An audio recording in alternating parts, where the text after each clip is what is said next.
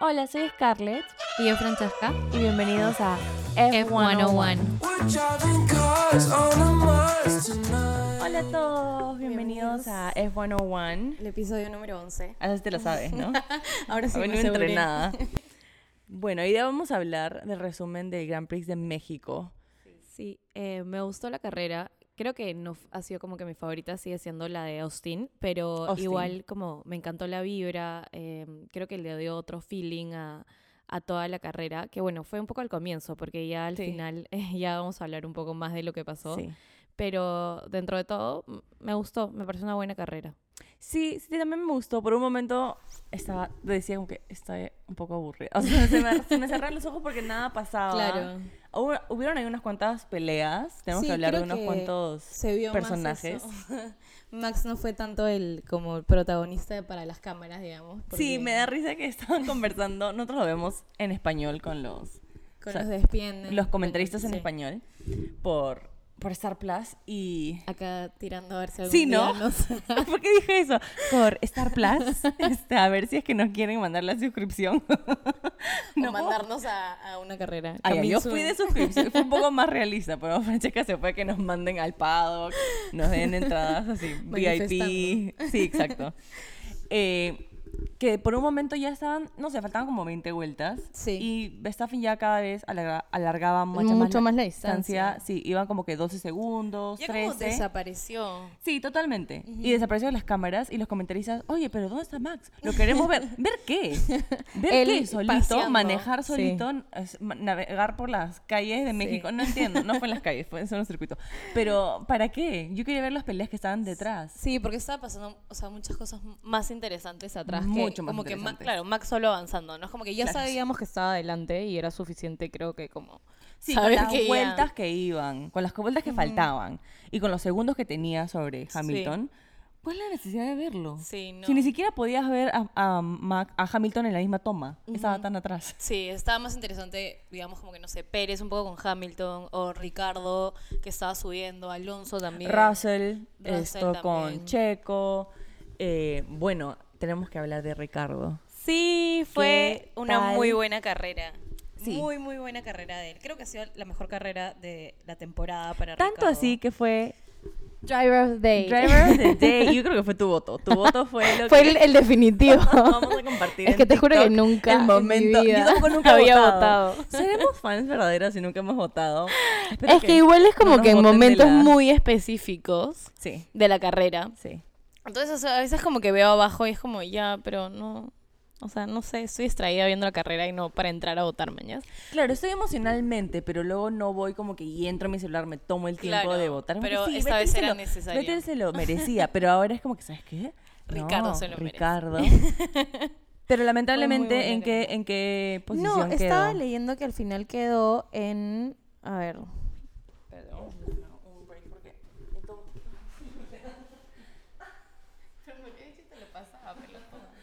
Eso vamos a cortarlo de la edición, por favor. Vamos a poner como blooper. Blooper.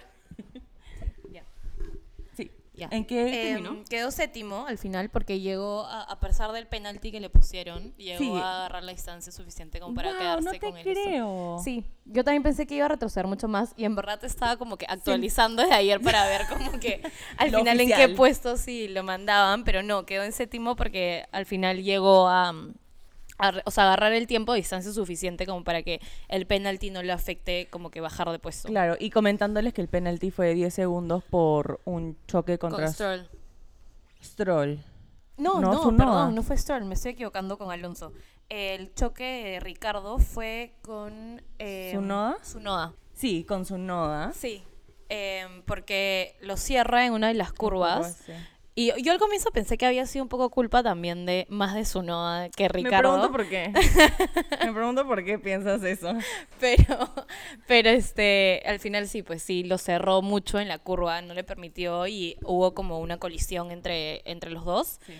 Y eh, bueno, Tsunoda sale de la pista, entra ahí nomás a pits porque había habido un daño en el carro, pero ya cuando Se o dan sea, cuenta sí, le hacen que el cambio que- de llantas y todo, pero ya se ve como se demoran un poco más y ahí se dan cuenta que ya como que lo que estaba pasando no tenía arreglo y, Sí. y el carro se retira, ¿no? Sí. Y pensé que se iba a poner un poco más interesante. Después de eso. Después de eso o después de lo que pasa con Alonso, que faltaban muy pocas Muy vueltas. pocas vueltas, Alonso sí. también tenemos que hablar de él.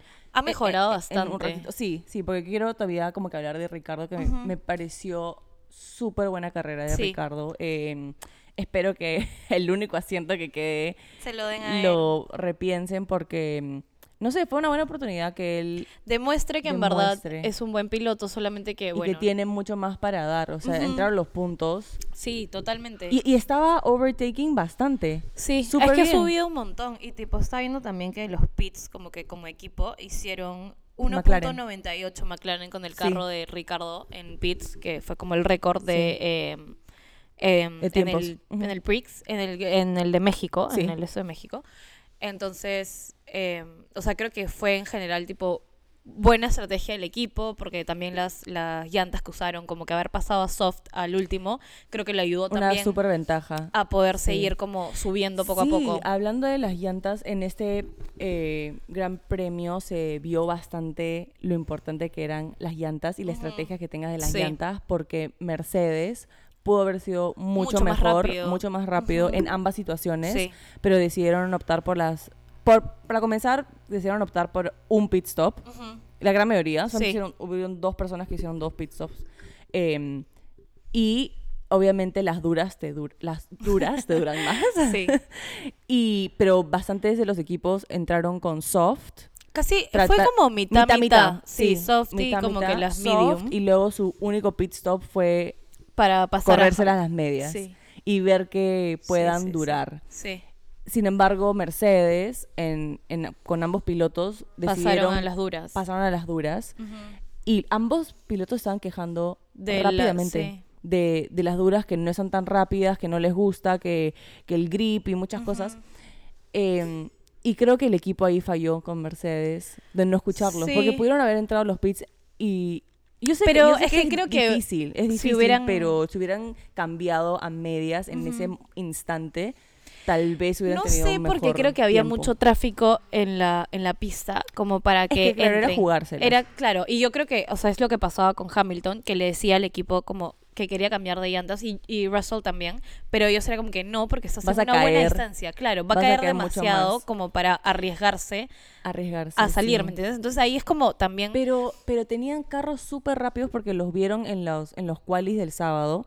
Entonces, si hubieran, no sé, de mi punto de vista, si hubieran cambiado las llantas inmediatamente a medias, tal vez hubieran podido tener mejor chances de tener mejor tiempo. yo creo que de repente Igual uno de ellos terminó en podio, pero Sí. tú qué sabes, hubiera sido mejor. Yo creo que de repente ahí se lo hubiera cambiado a Russell más que a Hamilton, porque Hamilton ya tenía medio que el puesto asegurado en el segundo. O sea, sí está peleando un poco con. Checo, pero eh, Checo al- las últimas vueltas tampoco estaba yendo tan rápido, como que perdió. no, porque un las poco llantas de- ya tenían cuántas Claro, pero por eso las duras le sirvieron a, a Hamilton Para para, la distancia. Ajá. Entonces yo creo que en el caso de Hamilton de repente fue no fue mala táctica que se quede como que con Mm. las duras, aunque entiendo que él quería más velocidad, pero Sí, creo que también Max ya estaba tan lejos que como táctica para el equipo es como ya no, ya o sea, no vas a poder. con las vueltas que faltan ya no vas a poder. Entonces quédate con lo que estás, sigamos como estás yendo hasta que termine la carrera. De repente con Russell hubiera servido hacer el cambio a medias o hasta soft para que agarre un poco más y por ahí podía haber Encuentra pasado a Checo, Checo. o porque no estaban a tanta distancia como para que no pueda. No tanta, pero tampoco no estaban tan cerca. No. Checo estaba más cerca de Hamilton. Sí. Estaba a tres segundos. Sí, Antes sí. estaba a un segundo y luego De ahí perdió perdió lentamente, ves dos, tres, cuatro segundos. Eh, sí, tal vez con Russell, pero es que no sé, porque al comienzo, cuando Mercedes comienza con las medias, Hamilton las hace durar mucho más que... que las duras. Que- no, que, que Después, Max. perdón, que sí. que Max, que comenzó con soft. Ajá. Entonces, las medias, él las hizo durar mucho más. Llegó casi a la mitad de las vueltas y recién las cambió. Y A por duras, sí. Si estás en la mitad, es como que te falta la otra mitad. Nada más. Sí. No te falta el doble de la mitad. Pero bueno, tenemos un podio de, de Hamilton, nada mal. Sí, después no de P2. muchas, muchas carreras, Sí. volvió al podio. Y fue eh, el, o sea, en el Grand Prix de México del año pasado fue igualito. También quedaron Max, Max. Luis y Checo. Checo. Y este año también, bueno, se volvió a repetir. Qué ¿no? Que- gracioso, ¿no? sí, que creo que esperaban los mexicanos un poco que Checo termine en los primeros puestos, pero, Sí. pero igual me parece que tuvo una buena carrera. Checo esta Sí. temporada me parece que se ha lucido un montón como piloto. Ha sido un súper contrincante. Sí. O sea, ha estado presente totalmente. Totalmente. Ha estado bastante, Sí, sí, bastantes podios. Y otro, otro de los pilotos que queríamos hablar era de Alonso. Alonso también en los últimos, los últimos dos, tres, ha estado bien presente en los puntos, siempre peleando, overtaking. Esto me ha gustado. Y, pero terminó con una lástima que en las últimas 10 vueltas Se el carro le apagó el falló. carro, sí. Me parece que fue el motor. Sí. Eh, pero sí, estaba como yendo y en un momento se va fuera de la pista y ya ves que el carro se apagó y ya bajó. Sí, y hay está la Un frustración. video demasiado, sí, triste, él como que, como pegándole algo más como que, o sea, Al aire. al aire de la desesperación y frustración. y tirándose sobre las llantas. Vi una entrevista después de donde salen, sí, estaba bastante frustrado. Le preguntan, eh, ¿qué piensas que ha sido este fin de semana? Es como que, bueno, horrible, ha sido todo horrible, todo, todo mal. Esto no puedo sacar nada positivo. Y, le pregun- y la siguiente pregunta es como que, pero si tú podrías ver algo positivo en la carrera, ¿qué podrías decir? Y él como Nada. que, mira, ahorita no, puedo ver nada. Probablemente ahorita no puedo ver nada positivo, pero mm, hasta el punto que me dejó de funcionar el carro, tenemos buen pace, tenemos buen ritmo, estamos en los puntos. eh, entonces, hasta ahí todo bien, podía sacar cosas positivas, pero terminar así es como que Como te borra, te borra todo. todo. Claro. Entonces, Es que en verdad sí, le estaba yendo súper bien en esta carrera. Estaba Sí. manteniendo eh, un buen Y puesto. hasta el anterior, que vamos a, vamos a hablar que ha vuelto al Sí. P7. Sí, sí, sí. Entonces, eh, me imagino lo frustrante que debe ser bajar así. Y más porque ya está terminando la temporada y son sus últimas carreras también con este Con equipo. Em, entonces, Yo creo que ya se quiere ir. Él le quiere que Fijo, eso termine, y quiere irse con ya, Aston Martin. No tengo que luchar por esto el próximo fin de semana. el próximo fin de semana, la próxima temporada no tengo Sí. como que pelear estas cosas. Entonces, Sí. sí. Es verdad, pobre Alonso. Bueno, y otra cosa que quería mencionar era Ferrari. ¿Dónde Terrible. estaba Ferrari? Creo que ni siquiera usaron las cámaras para ponerlos. Para Por un poncharlos, momento sí, fue como no. que está corriendo en esa carrera Ferrari, están presentes. Sí. No sí. terminaron en malos puestos, simplemente No, que no pero fue como el desarrollo del carro, fue fue muy bien pasivo. Ajá, muy plain, como que no No, no avanzaban, no retrocedían, como Sí, no, no formaron parte importante De la carrera. de esta carrera. Sí, Lo más cual bien- lo pienso, lo veo interesante, ¿no? Sí, creo que ha sido como una baja. Una para caída ellos. para O sea, ellos como. este fin de semana. Sí, o sea, ta- tanto así la distancia es que casi al final o a la mitad, no me acuerdo en qué momento Russell entra a cambiar llantas. Em, Él dice por la radio, Sí. está corriendo Ferrari, algo así que dice. como que le dicen este que, que entre y, y él no quería entrar por miedo y como que el de la radio le dice como que estás estás bien, como que puedes entrar, salir, porque estaba Porque a de atrás, 30 segundos 30 de segundos. distancia del de atrás, que si no me equivoco era Carlos, sí, era Sainz. Em, entonces no había forma de 30 que... segundos que es como medio circuito atrás. Sí, o sea, no había forma de que Russell pierda el puesto porque estaba muy atrás los Ferrari como para que lo adelante mañana. Y entre ellos también, porque la distancia entre Charles y Carlos tampoco era tan corta como para, como que no es que tampoco entre ellos estuvieron peleando como que pasa, tú pasa. No. Había bastante distancia. Sí. El carro al parecer no les estaba dando nada de potencia. Lo que mayormente sí vemos, ¿no? Como que creo que esta es la carrera que después de mucho tiempo que Sainz termina, como que termina toda la carrera, pero termina una carrera como, ah, o sea, Sí. estuviste como que es, fue- Creo que Russell lo dijo en el micro, en, el, en la radio un segundo como que está Ferrari acá, algo así. Tengo Ah, como no, que eso sí no me acuerdo. Podría ser. Sí, yo creo que sí, algo así, algo así. Yo dije, como que "Ah, es exactamente lo que estaba pensando. ¿Están? Sí. ¿Dónde están? No estaban No para nada presentes, no estaban en las cámaras no. tampoco porque no había nada que ver. Es que claro, como que qué voy a los Sí. dos están yendo a un pace como que tranquilo, o sea, Más risa como que es que lo siento que dentro de eso es como me- en mi cabeza es como si estuvieran paseando, ¿me entiendes? sí. Claro, literal, es como, bueno, paseemos, como que sigamos, porque no había nadie, ni siquiera, como te digo, ni siquiera entre ellos había como que pelea como para decir tipo, ah, la miércoles, tipo, Entre ellos, están ¿quién entre ellos, ¿quién? claro, nada. nada, entonces fue muy como, bueno, Bueno, o sea, solo bueno, terminaron dentro de... Me pareció súper raro. Y fue.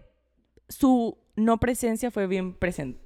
O sea, se Como notó se bastante. notó, Se sí, notó sí, sí, sí. su Es que creo que ausencia. en esta resaltaron bastante los otros pilotos más que como Sí, bastantes otros Ferrari, pilotos. como que... O sea, todo el equipo Red Bull y todo el equipo Mercedes. Mitad del equipo de McLaren. Sí, Alonso. eh, sí, hubieron mucho más peleas. Hasta su Noda. Sí, también. Su. Won Yu Su, Que tuvo una buena carrera. Ocon. Sí. O Para hacer como su primera temporada en la Fórmula 1, siento que no ha sido tan mal la temporada. Sí, es verdad. Mucho mejor que Latifi. O sea, no resalta, digamos, como otros Malo. pilotos, Sí, no, ahí, pero estaba- es como... Estaba ahí. Sí, corre, corre bien, me parece. Maneja el carro, señores. Entonces. Sí. Bueno, y terminamos con. Queremos mencionar algo que. que Lo fue. hemos visto bastante en redes y que Sí. terrible, me parece. Sí, Le quita cuando- como todo lo que es el deporte, lo lindo del deporte. Sí. Bueno, y es que termina el, la carrera y obviamente inmediatamente eh, en- entrevistan a los tres primeros al podio, ¿no? Entonces entra Max y todo normal con Max porque es equipo Red Bull y obviamente es el mismo equipo que Checo. Y luego el segundo entra Hamilton y empieza el boo. Y yo empiezo a sudar frío cuando escucho eso porque me da demasiado esto, ¿cómo se dice? En... ¿Ansiedad? No, es el esto ajeno, como que... Ah, vergüenza ajena. Vergüenza ajena. O sea, Hamilton, ¿qué, qué puede estar sintiendo en ese momento? A mí me dio bastante cólera y como que pena. Porque, Impotencia, pena, me... porque es me- como si estás ahí. ¿Cuál es la necesidad, me Tú has entiendes? pagado para ver este deporte. O sea, y todo el deporte, no solamente uno. Tú- o quieres ver solamente correr a una claro, persona. estás viendo todo. Es que eso es lo que creo que se pierde un poco en los fans, como que a veces. No sé si. Los no fans sé más emocionales, que debo fans. decir, son latinos. Los Sí. latinos somos mucho más emocionales. Y creo que pasa eso mucho más en esos... Me hizo acordar deportes. mucho a, tipo, la- el fanatismo hacia el fútbol. Como que, lo, eh, o sea, cómo lo toman y cómo se comportan algunos fans con el fútbol. Hasta aquí adentro, solamente hablando de Perú, porque es la experiencia que más tengo. Bueno, y Argentina también, que entre clubs Hay un odio. hay a piedradas. Sí, sí. ¿No? Sí, y creo que eso, o sea, le quita todo, ¿me entiendes? Como, o sea, yo igual eh, tengo un equipo como que, bueno, como verán por el gorrito.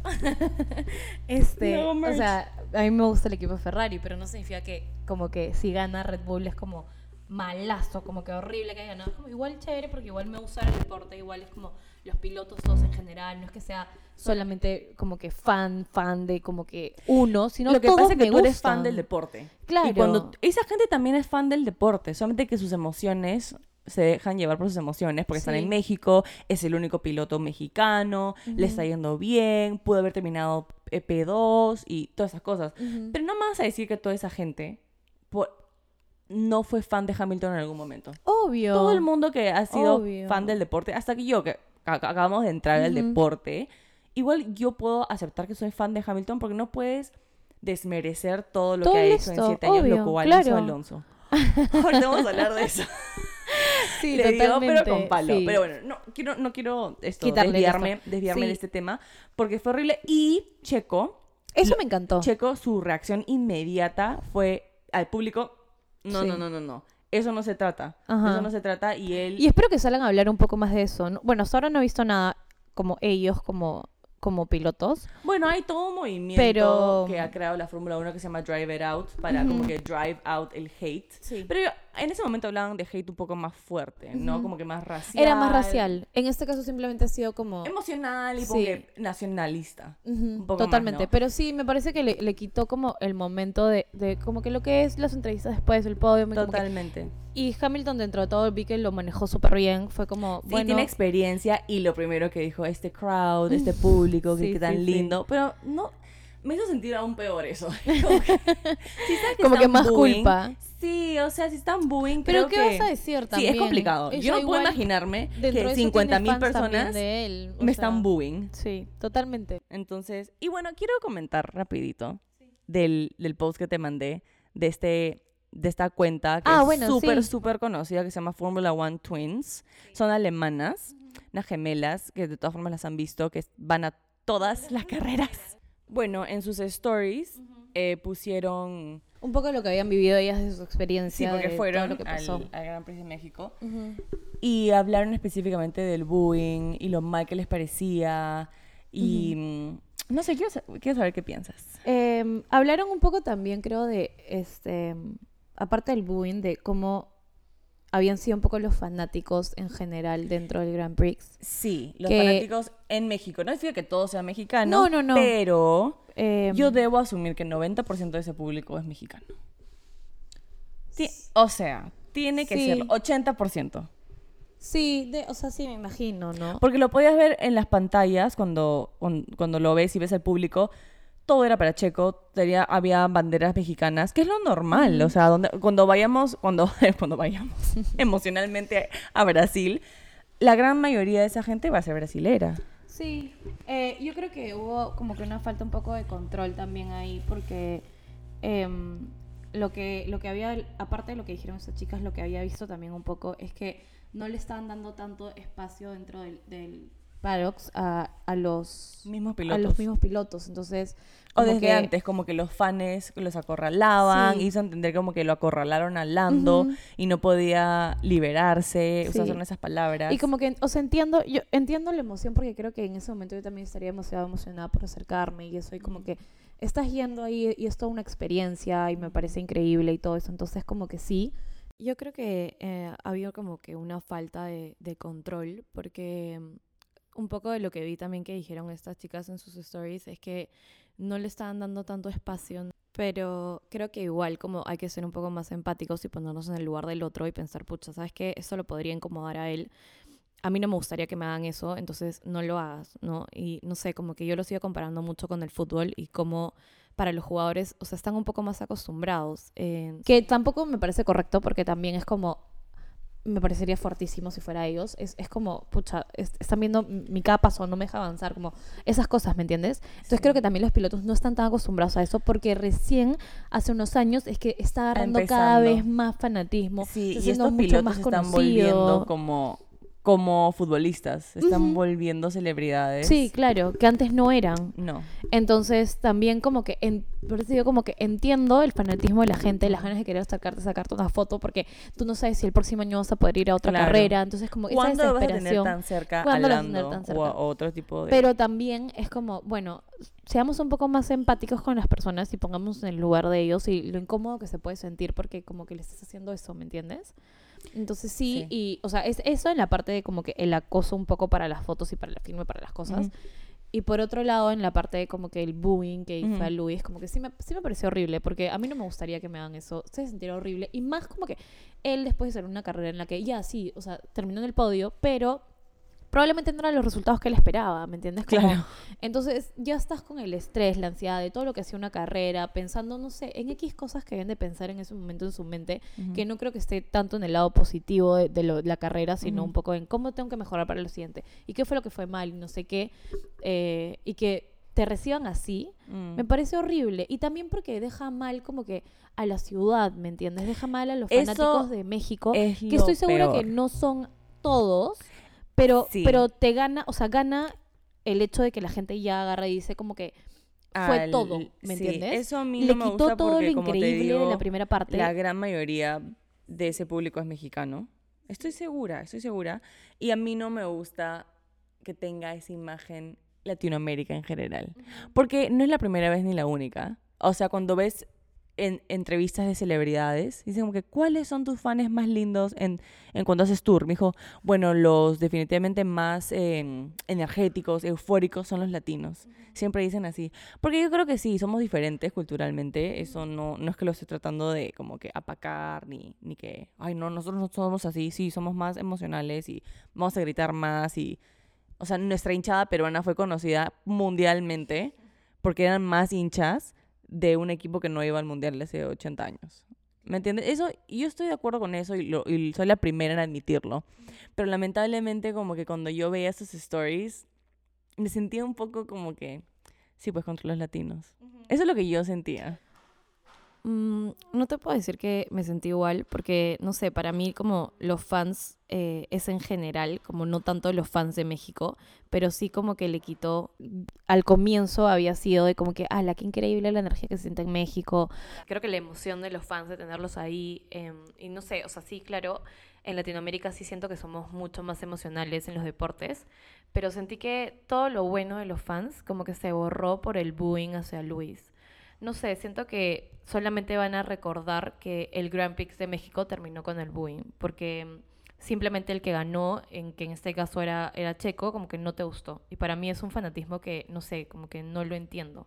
O sea, para mí lo comparo mucho con el fútbol, porque no sé, creo que es lo más Sí. cercano que he visto, pero Es lo más parecido que conocemos. no lo comparto. O sea, lo entiendo, entiendo que hay gente tan fanática que llega a esos extremos, pero me parece no sé, como no correcto y, y, creo que lo mejor que puede estar haciendo la FIA ahorita y los pilotos es como tratando de parar este hate, ¿no? Que todos estén como que de acuerdo con sí, que lo mejor es que lo hay que comenzar estos movimientos sí, hate y poner límites para que como no se repita esto como en ningún Escenario, otro Grand Prix, así es, solamente porque no ganó el piloto que tú querías. Al final tú fuiste a ver todo el deporte, de disfrutar como toda la carrera, no solo alentar como que a un solo piloto favorito, sino disfrutar el deporte. Bueno, y ahora entonces hablamos, no sé, un poco quieres hablar del Alonso. Sí, por Hamilton. Creo que había mucho drama estos días. Em, bueno, a mí me encanta estar en Twitter y me salió como que un comentario de Alonso hacia Hamilton como dando a entender que... Dando a entender, no, fue súper directo, la verdad. La comparación, una comparación. comparándolo con Max y diciendo que como que no se comparaba los títulos de Hamilton con Max. Los siete de Hamilton con los dos de Max. Porque em, como que en el caso de Hamilton solo había tenido que haber, o sea, solo tenía que luchar contra su compañero de equipo en ese momento eh, para tener los títulos y Max ha tenido competencia no con sus compañeros de equipo, sino como... Los restos, los demás equipos. Como que yo lo sentí como dando a entender que medio que te dejaban ganar, o sea, entre él y su ah, compañero. es como que, bueno, tú eras él, y, ¿me entiendes? No sé, yo lo sentí así. Y, y bueno, salió por todos lados. Sí. Em, y Hamilton eh, tuiteó una foto. Ni siquiera palabras, una Pero fue creo que más fuerte que él haya hecho un tweet. Totalmente. Em, de él en el, podio, y en P1 y al costado Alonso. Alonso y como que con la manito en el hombro hacia abajo como que, tranqui papi, tranqui. Sola como no claro, es una foto más. Es, como en verdad una foto amistosa. Claro. Increíble, pero ya en el contexto de como lo que estaba pasando es como bien ubícate. Tipo, mira con quién, como sí, que. yo no pensé, porque Luis es bien reservado y como que no le No pensé que le iba a responder. Pero es que no le respondió, fue como Bueno, sí. Pero sí le respondió, sí respondió. Y, y, Alonso después en Instagram puso también como que unas palabras, dijo como que no cambien las cosas como son, no traten de hacer como que los headlines, como que por hablar. Em, pero no sé, como, o sea, no dijo exactamente como el nombre de Hamilton, pero sí que como todos los títulos tienen un valor, ¿no? Em, no sé, creo que trató de limpiar un poco lo que dijo, pero es lo que hablábamos un poco. Creo que Alonso tiene una personalidad de que, no sé, como sin tino, como que me entiendes, como siento que es una persona que no tiene tino al hablar. Sí, te lo voy a decir. ajá, no me importa, no me importa si te estoy dañando, no me importa, no me interesa, simplemente lo suelto. Sí. Entonces, eh, estaba pensando como que así también es Max, bien directo, como que dice lo que piensa, pero sin embargo... No, pero yo creo que tiene más tino. Sí, tiene mucho más tino. En cambio, Alonso yo creo que no le interesa. lo hace más a propósito. Es como Cuando suelta. Sí. Claro. Él lo, él dice porque quiero que lo escuches así. Alonso como que esto es lo que pienso. Sí. y no me interesa. Claro, a cambio Max es como que una entrevista, así están caminando rápido, ya que iba a comenzar la carrera y una chica le dice como que, ¿qué necesitas hoy día para ganar? Y luego el tiempo que quedar en uno, P1. y como que, pero se le nota que es como que a propósito. Claro. No es que él piensa así y como tú lo tomes, no, es como que escúchame, muy buena, P1. ¿Me entiendes? Él lo hace como que sí, para darte un lapo. A cambio, Alonso es como que muy. Parece un niño todavía con esos comentarios.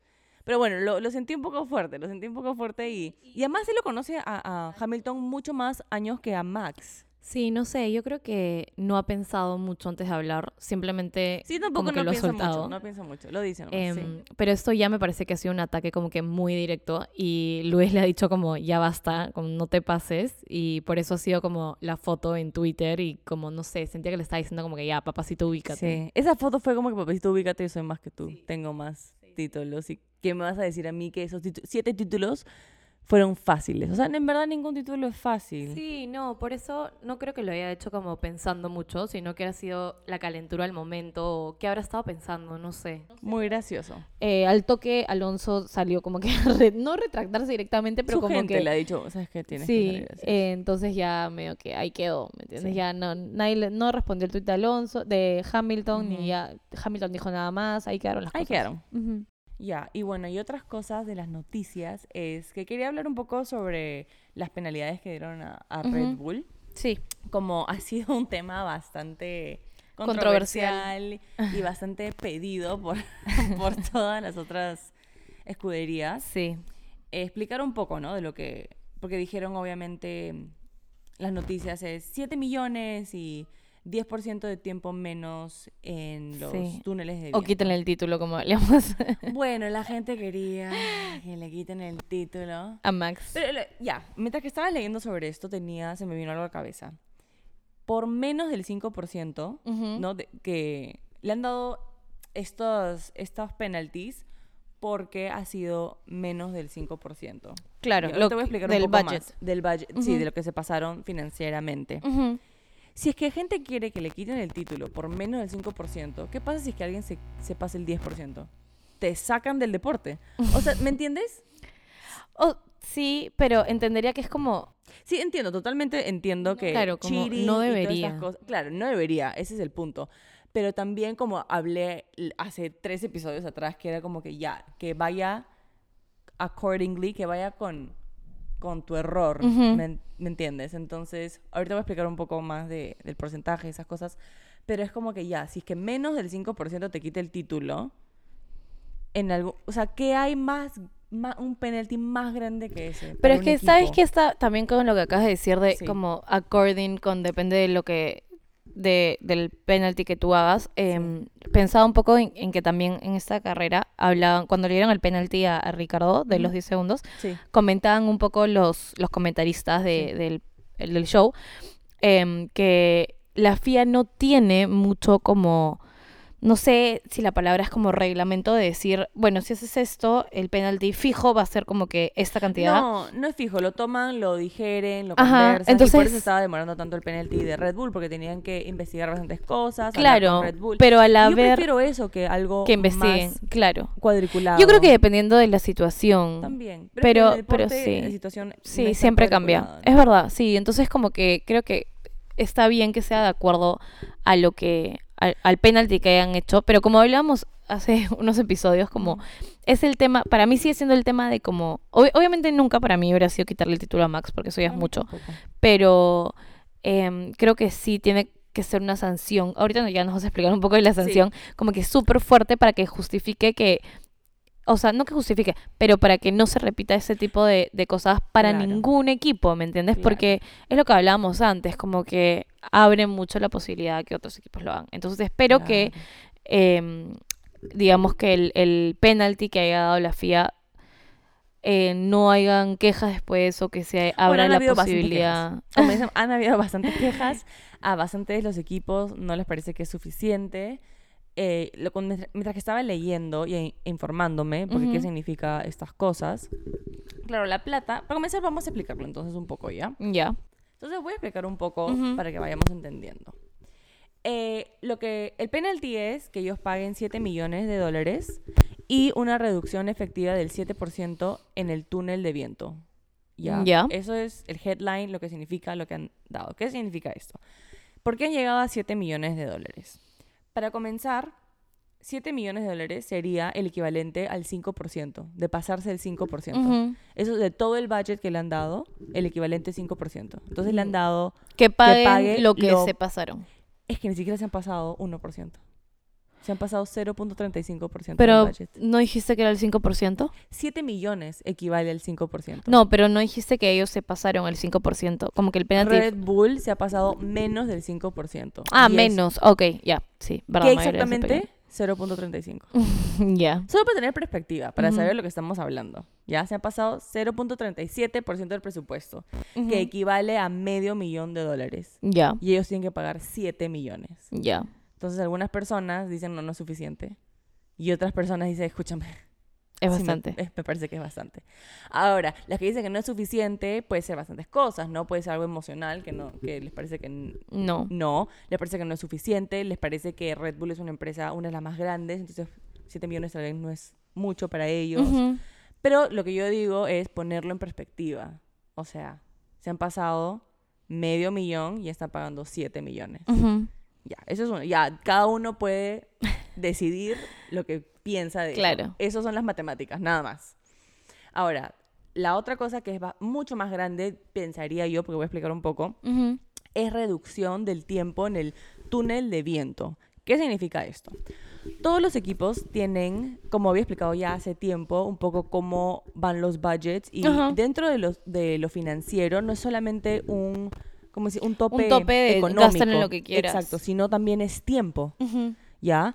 Em, tienen específicamente Una cantidad de tiempo. contadas para poder trabajar en el carro durante todo el Sí, año, sí. du- durante la temporada. Entonces, una de estas cosas de trabajar en el carro son los túneles de, túneles de viento.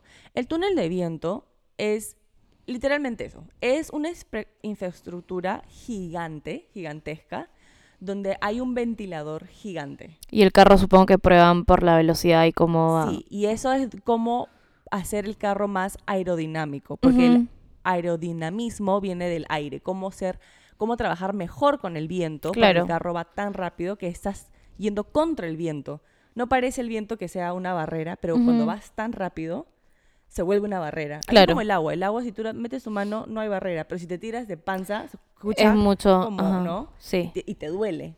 Entonces, ya. Entonces, eso es. Estas, eh, esos túneles de viento las pueden, eh, las usan para un montón de cosas, no solo, o sea, en los deportes, como el, lo de los carros, para los deportes de motor, motocicletas, Ya. de motos, de motos. Sí. Esto, los ciclistas, cuando están pedaleando, tienen que ver, también van en contra del viento y ver Claro. cómo ser más aerodinámicos.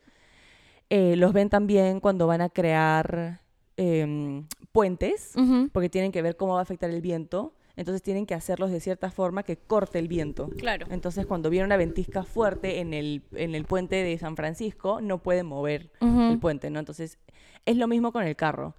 Tienen que ver cómo fluye el aire y así Ya. es como diseñan el carro, ¿no?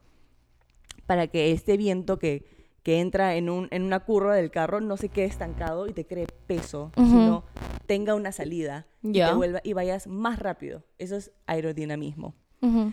Ya, entonces, todos los equipos, dependiendo de cómo terminan en cada temporada, por equipo, o sea, Constructors Cup, tienen un tiempo en el túnel de viento. Ya. Ya. Entonces, te voy a mostrar a ti. No sé que la gente no lo puede ver, pero lo voy a, lo voy a explicar un poco. Más o menos cómo, cómo está seccionado estos tiempos. Por ejemplo, eh, el año pasado, o, o este año, como va el Constructors, ahorita cómo van sus puntos por equipos, el último equipo, que es Williams ahorita, tiene 115% de tiempo en el túnel de viento. Ya que son los peores, le dan más tiempo, Más tiempo. para que puedan eh, hacer el carro mejor. Y luego va subiendo, va bajando este tiempo, ¿no? Esto, Williams tiene 115, luego Alfa Turi tiene 110, Ujú. Haas tiene 105. Aston. Entonces van bajando de 5 en 5%. Ya. Entonces, eso significa que el, el equipo que está arriba, el mejor equipo de la temporada, que en este caso sería Red Bull, Tiene menos tiempo. tiene 70%, Ya. ¿ya? Y luego el que sigue, que sería Ferrari, tiene más 5%, 75% de tiempo en el túnel. Ahora, le han quitado 10% a Red Bull. O sea, ya tiene menos que todos y ahora le han quitado 10%, lo cual equivale a 63% en vez de 70%. Una pregunta, ¿esto está Sí. relacionado a los cambios que ellos han hecho, este, el 0.5% que se pasaron, como que, o es simplemente parte del castigo, bueno, te quito esto? es parte del castigo. No está justificado, digamos, por como, no sé, tú te pasaste y usaste más de lo que te tenías, como eso, Todos no. estos castigos son por cosas financieras. Ya. Entonces ok. le han puesto un penalty financiero y deportivo. Eso es lo que significa. No solamente le han dado un penalty financiero porque se han pasado en la área de finanzas, sino también le han dado un penalty deportivo Bueno, pero, ¿sabes? O sea, porque en- está afectando eh, como que el manufacture o horas que no, o sea, que obviamente en este tipo de deporte ya está todo muy, este... todo tiempo es man, es sí. plata. Sí, sí, sí. Entonces, pero le están quitando horas de, de mm, práctica, como decir. Pero ¿sabes qué me parece Mm. un poco justo en el sentido de que si no fuera un castigo muy, este, mm, digamos como que afecte no solamente a la parte financiera, porque como hemos hablado antes, como que esos equipos, la cantidad de plata que hay como que en esos equipos es gigante, más en equipos como Red Bull, Ferrari, Mercedes. Entonces, si fuera un castigo solo financiero, yo creo que sería como que, bueno, este año está bien, tenemos que pa- podemos pagarlo. ¿Me entiendes? De repente movemos un poco, vemos como No, ¿De dónde? de podemos acuerdo, pagarlo. porque esa cosa financiera, lo que ellos han pasado, el 0.35%, ha ha aportado a lo deportivo. Claro, Entonces, van de entonces la mano. Tiene que tener Sí, un efecto totalmente deportivo. de acuerdo, totalmente de acuerdo. Eh, entonces, algunas personas, como Zach Brown de McLaren, Se quejaron. se han quejado de que no es suficiente, de que esto no es suficiente. Y otras personas que, como, como les menciono, que he estado leyendo, reporteros que, o sea, tendré que hablar con ellos para ver de qué equipo son, pero normalmente los reporteros Son son, más- buenos arbi- ser arbitrarios y, y tener simple, ver cosas de blanco y negro. Y ellos, más gente que ha como mencionado esta noticia, dicen que les parece bastante eh, ¿Justo? Justo. O bien, solo como lo correcto. Le parece que ese 10% menos de tiempo en el túnel del viento es bastante fuerte para un equipo. Eso es lo que ellos mencionan. Es que, ¿sabes? Como que puede, puede ser que sí, que sea bastante fuerte, pero ¿sabes por qué creo que es necesario? Porque, como lo hablaban, si no los otros equipos lo pueden repe- repetir, ¿me Sí, entiendes? claro. Y, y entiendo que como que directores de equipo como Zach Brown suelen a decir, ah, no, no es justo, porque es ahí meter como que tu chiquita como para decir como, este, no, pues métanle más, como que tratar de que el castillo sea más fuerte, ¿me entiendes? Porque medio que Claro. les conviene. Totalmente. Pero yo, o sea, si reporteros dicen como que, que en verdad el efecto que tiene para un equipo es bastante fuerte, que le quiten el porcentaje de tiempo, entonces yo lo vería como, esto ya es un warning como que bastante grande para las demás personas de decir tipo, ah, para los demás equipos yo no voy a hacer lo mismo, Sí. porque no me conviene que el próximo año me quiten porcentaje de, de... tiempo, de tiempo. tiempo, en o alguna otra cosa así, no sé, como hemos dicho, si la FIA no siempre en tiene... penaltis deportivos. Claro, Eso creo que afecta más que lo financiero Sí, en este momento. Am, y esto es efectivo ahorita. Tienen que pagar los 7 mil, los 7 millones, 7 mil le quisiera, 7 millones en 30 días. Ya Ujú. les quedan 25 días desde que wow, es bastante... estas noticias. Y Muy poco tiempo. bueno, es que yo lo veo como que, pero para Claro, un equipo tan grande como juntando- Red Bull debe Sí, ser sí, como sí. que, ah, bueno. El cheque. y am, esto que solamente van a poder usar 63% del tiempo en el túnel de viento a comparación de 70, lo normal. em, Me imagino comienza- que es para la siguiente temporada. Pero comienza el 26 de octubre, ya comenzó. Ahorita Bueno, es que supongo que lo- ya están 31. preparando los carros también como que para la siguiente temporada. Esa es la otra cosa que, que mucha gente también no se pone a pensar, de que esto comienza el 26 de octubre, un año exacto desde que entregan Sí. los, los budgets Ajá. y el termina un año octubre 26. Claro. ¿Pero qué significa esto? Que esto no solamente va a afectar al carro 2023, va a afectar al carro 2024. 2024. Exacto. Sí. Entonces, no sé, ya cada uno puede ver lo que Sí, piensa sobre este claro, cada y sí uno- debo, debo mencionar muy rápidamente que eh, sí, algunas personas pensaron que esto no fue lo suficientemente duro para Red Bull, pero la FIA dijo que, que han decidido por esto, ya que no se han pasado más del 5%. Ya también que Red Bull ha actuado de manera cooperativa durante el proceso de revisión, mientras que ellos iban, porque esto ha habido un montón de, Claro, me imagino. argumentos Mucha información también, sí. toda la data que deben entonces la. FIA ha dicho que Red Bull ha actuado de manera co- cooperativa, ha ayudado buscando promocionar información y evidencia cuando se les solicitó y de cualquier manera que se les solicitó ellos las mandaban, y que por ser el primer año de ese nuevo reglamento, no dijeron que fue un poco más suave, pero fue como, es la primera vez que estamos implementando estas reglas Entonces, me y eso fue la primera vez que vamos a dar un penalti sobre estas reglas. Entonces, todas esas cosas también influyen. Me imagino. Y también me parece bien que influyen, porque al final estamos tratando con humanos, Claro. ¿no? Aunque Sí. son reglamentos y, y esto está como que en el contrato y está en tinta, igual somos humanos. Y ya pues, es- es- eso son lo que la FIA dijo. Eh, y bueno, y eso era un poco lo que quería contarles. No, ay- bien, porque ayudarlos a sí. entender, porque tú ves un headline y es como que 7 No se millones y, y 10% de tiempo en túnel viento. Es como que, ay, ya, pero Un tonelcito de juguete. a comparación de lo que ellos eh, invirtieron, a comparación Sí. de otras cosas. Entonces, poniendo Sí, las cosas en sea, perspectiva y dándoselas como es, ¿no? Creo que sí y ha a sido cada justo. uno debe... Creo, al menos para mí me parece que sí ha sido justo. Como ya entendiendo un poco más lo que significa el túnel, lo que significa para el deporte, mucho Para el más, a- muy equipo. aparte de, de la plata, ¿no? Sí, porque como te digo, para mí La Plata, eh, estos equipos como no creo que sea tampoco tan fácil firmar un cheque. Yo tampoco, 7 millones, cuando te has pasado medio millón, te has pasado medio millón y tienes que dar 7 millones. No digo que esté mala, estoy diciendo que igual 7 millones es bastante. Sí, igual es bastante plata, pero creo que igual en general en este deporte corre bastante plata.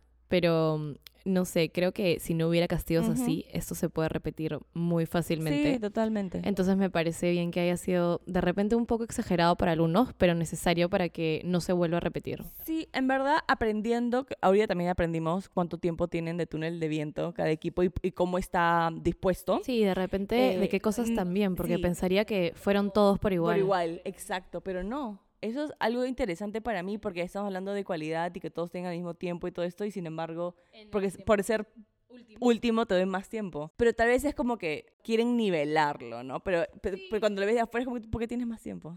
¿No? Pero bueno, eh, creo que fue, se han tomado su tiempo y lo han pensado bien porque estaban también conversando en quitarle puntos al Constructors Cup como equipo. Ya, pero al mismo tiempo no tiene el mismo efecto, porque si ahora si te das cuenta de esto, es como que te, te quito puntos del constructor, bajas del constructor y tienes más tiempo. Pero claro, igual para la siguiente temporada, igual vas a prepararte más, vas a hacer todo igual. Claro, entonces me parece que lo han pensado bien, porque es como que ya, ganaron el constructors, pero que eso tenga eh, repercusiones. Claro, para lo que se viene no va a ser igual. Exacto, entonces en verdad, Em, pero bueno, sí, bueno, veamos que, poco, cómo, cómo va el carro el próximo año, ¿no? ¿Qué sí, ahora me da más, como que ahora qué van a hacer, un poco más de, de emoción en el deporte. Ujú. Y bueno, ¿quieres conversar un poco de, de los puntos de... De Alonso. Sí. Sí, bueno, como hablamos para la carrera pasada, Alonso terminó en séptimo, pero la FIA lo penaliza por 30 segundos y lo pasa a 15. Eh, lo que pasó fue que tuvo un accidente con Stroll en donde chocan y bueno, Alonso sigue la carrera, pero un poco más adelante se le sale el espejo que ya estaba suelto Ya por, el, estás- por, el choque. Y Alonso continúa igual la carrera, ¿no? Entonces, em, termina la carrera y Haas pide que se revise el tema de Alonso porque siguió la carrera sin un espejo menos y es peligroso. em, entonces, no les parecía como que justo. Claro. Y ahí es donde viene la penalización de la FIA y pasa a el puesto 15 del 7 y bueno, obviamente está fuera de los puntos, em, Sí. pierde el- eh, posiciones y todo, Claro. ¿no? Entonces, después de esto, Alpine pelea con la FIA porque, o sea, no pelea, ¿no? Pero como que lo Refuta. lo refuta, em, porque consi- o sea, consideró que en ese momento la FIA, o sea, ellos mismos consideraron que el coche era legal, que podía seguir corriendo. O sea, la FIA en ese momento tiene derecho a sacar la bandera negra y naranja si considera que está inseguro y que el carro no puede seguir corriendo. Pero en esta ocasión lo que pasó fue que durante la carrera la FIA lo evalúa y no lo consideró necesario, entonces no le sacó la bandera a Alonso. Entonces Alonso siguió corriendo, el equipo también todo normal. Y también mencionan que la queja de, em, del equipo de Haas viene 24 minutos después del tiempo límite que les dan para realizar alguna queja sobre la carrera, alguna infracción que se pudo haber cometido. Entonces, ¿Cuánto tiempo em, después? 24 minutos después del tiempo. hacerlo. No, no, no. O sea, Ellos se demoraron. ellos se demoraron 24 minutos después del tiempo límite. Ah, después del tiempo Sí, límite. Ah, pff, entonces- Haas, hello, no sabes las reglas, no hacen eso es como sí, que... como ¿No porque... estás corriendo hace años? Ya, sí. y no tienes todo un equipo atrás. Sí, exacto. Sí.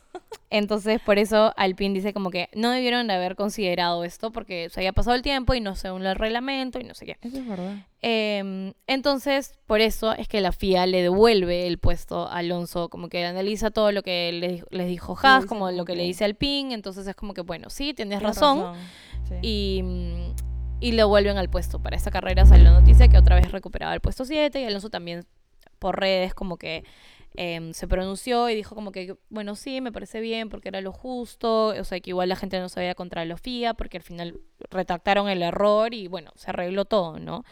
Em, pero sí había sido como lo que hablamos un poco la semana pasada, el capítulo pasado, era que, que en verdad sí, ¿no? Como que la FIA tendría que haber actuado en ese momento, Sí. porque si no le avisan a Alonso, o sea, sí, claramente sabía que no tenía un espejo, ¿me entiendes? Pero la FIA son los que están este, atentos a estas cosas y los que tienen que decir, sabes que tu carro no da más y no da más y se va, ¿me entiendes? Ujú. Pero no pasó eso, lo dejaron seguir la- corriendo, entonces como equipo y él como piloto es como, bueno, si la FIA me está dando la autorización para seguir, yo continúo, ¿me entiendes? No tengo por qué parar Sí, porque no se ya... podía parar del nada. Y como que nadie te dijo nada, Claro. peor. Claro, ya es como mi problema si soy capaz o no de correr sin un espejo, espejo, menos sí. o, lo, o lo que sea que como que puede haber afectado un poco más el carro de la parte en la parte interna. Eh, y eso fue un poco lo que pasó con Alonso. Entonces, de repente, para los que vieron un poco que se lo quitaron y ahí lo recuperó, eh, Sí. fue, fue esto, ¿no? Que en realidad... De locos, en verdad. ¿ah? Sí. No, me pa- me parece que la FIA debería ser un poco más seguro con los con lo que dice, con los penalties que da, con los cambios que da, porque hace quedar mal al deporte, creo. Creo que no está Sí, ayudando. Sí, en estos casos sí, porque, o sea, es como puede volver a pasar en esta carrera con otro carro que le pase lo mismo que Alonso y ahí sí la FIA actúa. Y es como, Claro. pero no hiciste lo mismo con el Claro. otro. ¿Qué consideraciones tuviste? ¿Me entiendes? Como que siento que lleva como O que actúe- explicar bastantes ¿Sabes cosas. qué? O que actúe solamente porque alguien le dice que actúe, porque porque no dijeron na- no ellos no hicieron nada hasta que Haas les dijo. Y luego hicieron Claro. los cambios hasta que Alpine se quejó. Claro. Entonces es como que, no sé, toma un poco más de. de como que riendas en el trabajo. Tú eres la FIA, o sea, nadie, ah, todo el mundo está mirándote a ti para. Sí. Para, Para las reglas. reglas, Sí, para, mantener, digamos, el deporte seguro. Exacto. Sí. Entonces, si la gente está como que yéndose en contra de la FIA un poco, lo he visto más a menudo y pucha, tienen razón. Sí. O sea, ellos tienen que poner un poco más de orden. Sí, es verdad. Por ahí falta como que esas mejoras para como que... Porque al final lo que buscan hacer es hacer el deporte más seguro, lo más seguro posible. Y, Y más que se sigan reglas, ¿me entiendes? Sí. Entonces sí, creo que Claro, tienen, tienen que ir mejorando. las reglas. Sí, pues, es verdad. Pero bueno, y Pero las sí. últimas noticias es de Williams. Williams, sí, bueno, como hemos comentado estas últimas semanas, Williams es el único que le falta firmar como que un asiento. Sí. Y se hablaba de que entre Logan Sargent, que es un americano. Y a ver, hablar un poco de él, es estadounidense, como decía, nació en diciembre del 2000, tiene 21 años. en Florida, por si alguien quería saber de qué estado. De Florida. buscarlo. Voy por él. Este, pero bueno, él comienza un poco eh, a los 8 años dentro de Estados Unidos y de ahí se muda a Europa porque, bueno, entiendo que es como que el- Todos tienen que irse. Si no hay. donde va más el deporte. Ujú. Y bueno, ahí poco a poco se fue haciendo un poco más de nombre. em, en el 2015 ganó el Campeonato Mundial de Karting de la FIA. En el 2019 debuta en la Fórmula 3 eh, y termina como que en el puesto 19. Y en el 2021 también fue el séptimo en la Fórmula 3 y en su último año eh, firmó con Williams Racing para ser un piloto de pruebas de la Fórmula 1 Mm. y también para competir en el Fórmula 2. Eh, y entonces, bueno, ahora se está hablando de la posibilidad de que sea el del asiento con Williams, pero para esto eh, necesita concluir la temporada 2 para como, con- o sea, te- teniendo los puntos necesarios para tener la superlicencia. Sí. Que como habíamos hablado antes, la superlicencia es una licencia, para no ser tan redundante, que se necesita para poder correr en la Fórmula 1. Que uno- adquieres por medio de puntos. Sí, o sea, tiene diferentes requisitos, pero uno de los más importantes es que tengas una cierta cantidad de puntos. Y en el caso de Logan, em, bueno, le faltan 40 puntos en entrenamiento para obtener la superlicencia. Y según lo que estaba leyendo un poco, es que él para poder obtener esa superlicencia y tener el asiento asegurado ahora en Williams, tiene que concluir esta temporada en la Fórmula 1 en sexto o una posición más alta. Y así lograr los puntos eh, y ya puede firmar con, o sea, como que ya tiene el, el go para firmar con Williams si es que es lo que, lo que terminan como eh, decidiendo, Claro, ¿no? Pero es lo que más se habla que va a pasar, que Williams está esperando que se cumpla los puntos para Sí. ya firmarlo. Eh, Y eso no se va a saber hasta Bahrein. No, esto hasta... Eh, Abu Dhabi, me Dhabi. parece. Eh, sí, si no me equivoco, es hasta Abu Dhabi. Sí. Pero, pero sí, porque ahí nomás también termina la temporada de la Fórmula 2, Sí. ¿no? Entonces sí, están, están viendo ahí, por eso todavía no se menciona nada.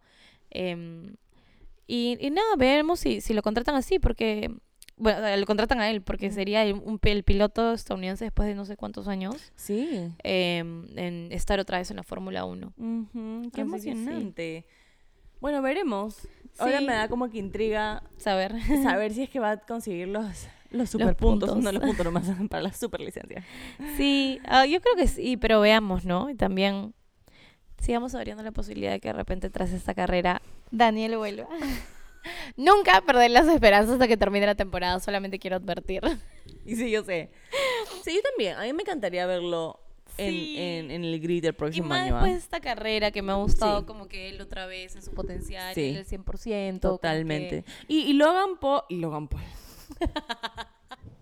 Logan Sargent no ha firmado nada. Logan o sea, de repente obtiene los puntos para la superlicencia, pero tampoco ha firmado nada. Como que han hablado y han hablado bien públicamente, debo, debo decir. Entonces, como que sería... Sería raro, si no, si pero no tampoco, creo que es un deporte que tampoco te asegura como que al 100% hasta que firmes Sí, que te quedes quedan- en un equipo. Quedan dos carreras, Brasil y Abu Dhabi. Abu Dhabi. y, y no sé, son dos momentos o dos eh, como que carreras más donde Ricardo puede seguir con Demostrar, esta racha sí. y demostrar aún Ojalá. mucho más. Y sí, espero que, que continúe como, como México, porque fue una gran carrera para él, en Sí, verdad. sí, la verdad Lo que vi sí. mucho más agresivo y por eso pasó lo que pasó también. También te... Sí, creo que estuvo con otra actitud. Sí, creo que estaba cansado y no le importa nada. Y eso fue su actitud de, ¿sabes qué? Ya fue todo. O sea, Sí. hay, que, hay que manejar como hay que manejar y ya. Y me gusta. Pues es que creo entonces todo salió creo que medio fue que, bueno, ya no- ahorita no tengo nada que perder, digamos, mañana solo Claro, con todo y feeling, nada, o es como, ahorita no tengo un asiento, ¿entiendes? Totalmente. Pero y sí. hablando de las carreras que siguen. Brasil. Brasil. Esto. no sé qué fue. Pero estoy emocionada de Brasil. eh, vamos a hablar un poquito de Brasil. Tiene 71 vueltas. Igual que este. Igual que este. Sí, fueron 71 este, ¿no? Sí, 71. seten- sí, tienes 71. razón. Bastantes vueltas otra vez. Porque casi los mismos kilómetros. Ajá. 4.3. Sí. Eh, igual, ¿quieres tú comentar un poco?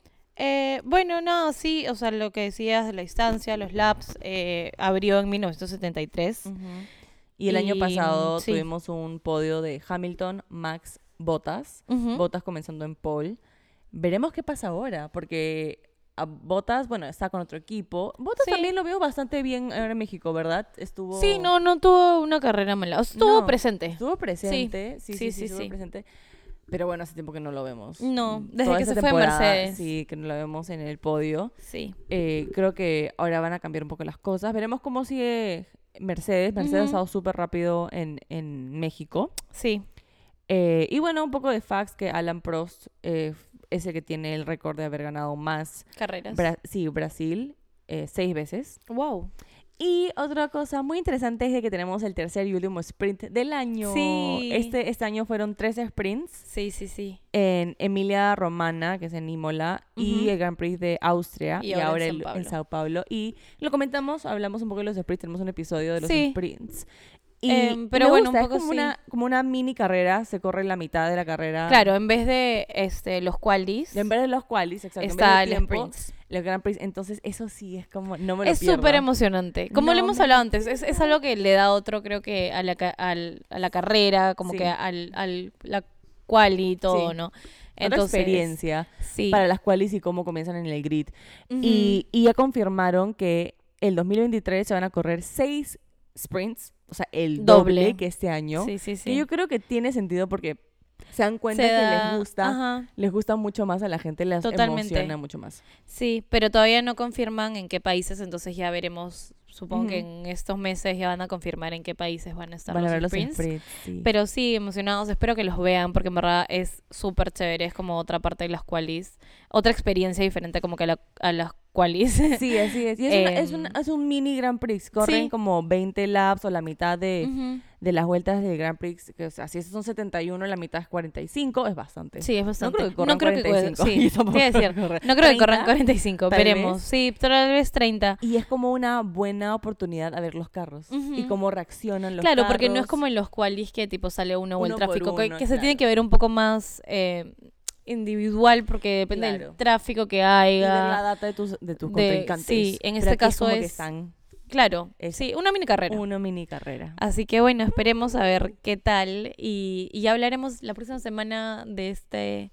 No, la próxima semana no, No. perdón, faltan dos semanas. Sí. De esta que viene recién a la siguiente. O sea, de este fin de semana que viene, el siguiente ya es eh, la Sí. carrera de ¿Es Brasil. el 12-13?